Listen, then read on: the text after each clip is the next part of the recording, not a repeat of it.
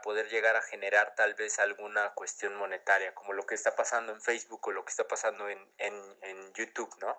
Que están aprovechándose de las reproducciones para llegar a subir las partes este, de, de la bolsa de valores, ¿no? De sus, de sus, este, de sus inversiones. Entonces, eh, las debilidades Luis Canseco, en el primer episodio, identifica cómo es que antes del confinamiento ya se carecía de formación económica y manejo de tecnologías de la información y de la comunicación. En un segundo momento, él propone que actualmente se están sobreexplotando las redes sociales sin una conciencia de cómo generar ingresos a través de esta sobreexposición en medios. Y a futuro, él ve una gran oportunidad para todos aquellos que saben utilizar las tecnologías de la información y de la comunicación para crear audiencias que prevalezcan después del confinamiento. Hoy tenemos la intervención de Verónica Solís desde Santa Cruz, California. Ella es gestora cultural. En su participación nos habla sobre las aportaciones que han tenido los street artists en las tablas que cubren los negocios que estaban cerrando. Nos habla de las aportaciones sobre la estética de la economía en su barrio.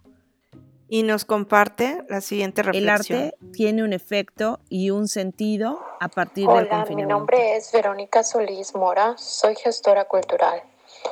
Mis prácticas visuales ah, son el grabado y tejido a dos agujas. Nací y crecí en Acapulco Guerrero, pero vivo en San Francisco, California. En mis influencias siguen presentes mis raíces culturales, indígenas y afromexicanas de mi región.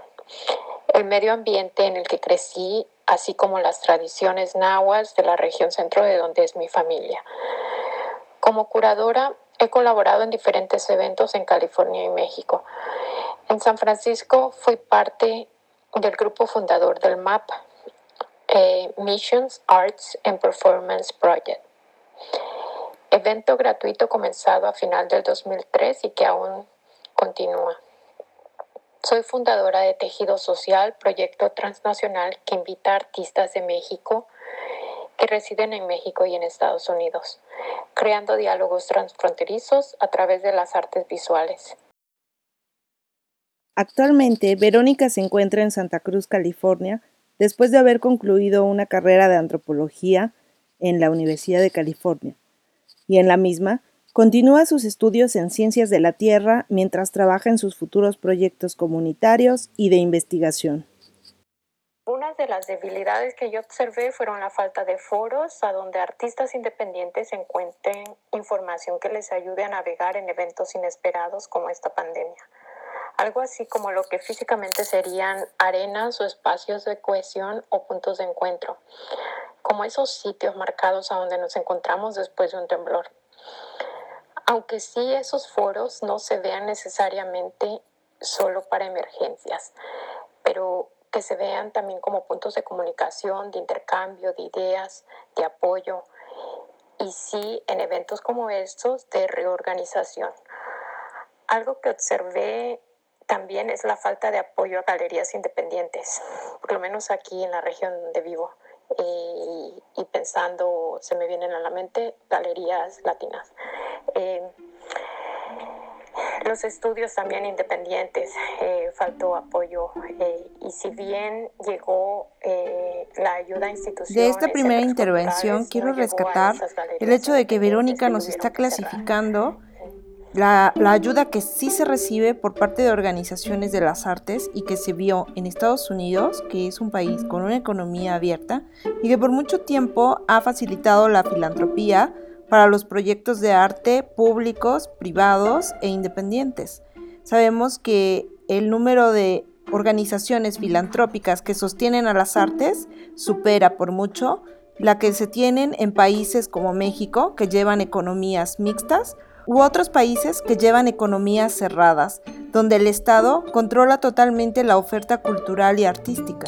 En la siguiente parte, Verónica nos menciona cómo está viviendo en confinamiento y cómo observa que los artistas en California están participando desde esta abstracción doméstica. Etapa de confinamiento. Creo que de nuestro confinamiento la comunidad creativa puede dialogar y conectarse, en conjunto proponer soluciones a los gobiernos locales o estatales, que al terminar el confinamiento no se quede fuera de esta economía, pues es un sector que también anuda a otras industrias. Esta pandemia nos corta de tajo formas de trabajar ya conocidas, pero no hay que enfocarnos en lo que temporalmente no tenemos, sino en la oportunidad de aprender nuevas formas de trabajar.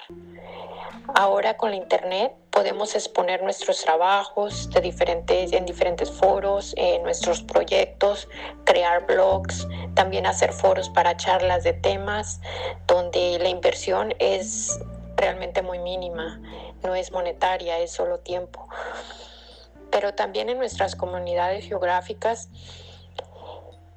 el barrio en el que radico, eh, la gente se apresuró, los negocios se apresuraron a asegurar sus ventanas con triple eh, varios en redes sociales opinaban que era muy deprimente y que la reacción fue muy exagerada. Artistas salieron a la calle a intervenir las tablas. Eh, eso cambió totalmente el ánimo de la gente en el barrio. Comenzaron a rolar imágenes en, la internet muy lindas, muy coloridas de todo lo que los artistas estaban pintando de quejas, eso se pasó a decir, a, decir qué bonito, qué lindo, y también los artistas ponían sus trabajos y eso pues les daba una oportunidad de mantenerse visibles en esta pandemia. Eso cambió el ambiente. El arte tiene un efecto y esa fue una oportunidad de reafirmar que el artista responde a su comunidad y que también necesita ser incluido en apoyo. No hay que enfocarnos en lo que temporalmente no tenemos, sino en la oportunidad que es cuestión de tiempo. Creo que hay que resaltar estas palabras que comparte Verónica como curadora y como gestora cultural. El barrio al que hace referencia es La Misión, el cual se encuentra en la ciudad de Santa Cruz, al sur de San Francisco, en California, Estados Unidos. En este panorama deben considerarse oportunidades de inversión y qué habilidades deberán desarrollar los creativos para activar su economía una vez levantado el confinamiento. Yo creo que las oportunidades de inversión a considerar de este panorama son varias. Hay mucha tela que cortar respecto al tema de la pandemia. Yo pienso que puede haber mucho trabajo interdisciplinario que nos ayude a amplificar el mensaje de lo importante que es cuidar nuestros ecosistemas y la fragilidad de estos. Muchos aún concebimos que el virus se origina lejos de nuestro país, pero sabemos que varias veces es por la actividad humana que nos expone a estos. Creo que las industrias creativas pueden encontrar lugar en presentar mensajes relevantes para todos, en cooperación con otras disciplinas también. Dentro de nuestro país hay organizaciones de conservación. En mi estado, por ejemplo, en Guerrero, yo sigo a biólogos trabajando en pro del jaguar, que igual trabajan con muralistas en los pueblos de las regiones a donde ellos están trabajando. Pero también el arte puede exponerse puedes poner estos mensajes en la urbanidad. Creo que dentro de las habilidades a desarrollar va a ser trabajar con otras industrias y a conectarse por Internet. Vemos que ahora ha sido de mucha ayuda estar en redes. Se invierte tiempo, pero también nos ayuda a mantenernos al corriente y no esperar por la audiencia eh, solo en la galería o eventos presenciales, sino tomar ventaja de que el trabajo a proponerse puede enriquecerse con el diálogo que comencemos desde redes. Así las propuestas pueden ser más completas y colectivas.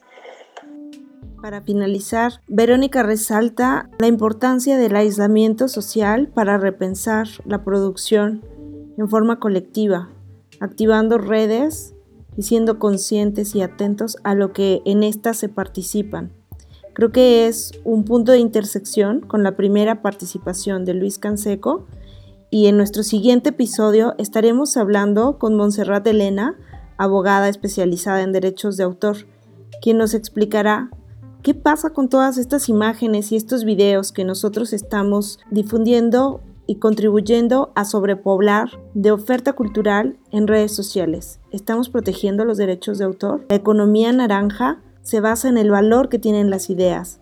¿Cómo estamos economizando estas ideas? Ahora sí, retomemos el punto donde cómo capitalizaremos e intercambiaremos toda esta participación en las diferentes plataformas y redes sociales. Este es un podcast producido para el servicio de la comunidad creativa por Proyecto Mecenas.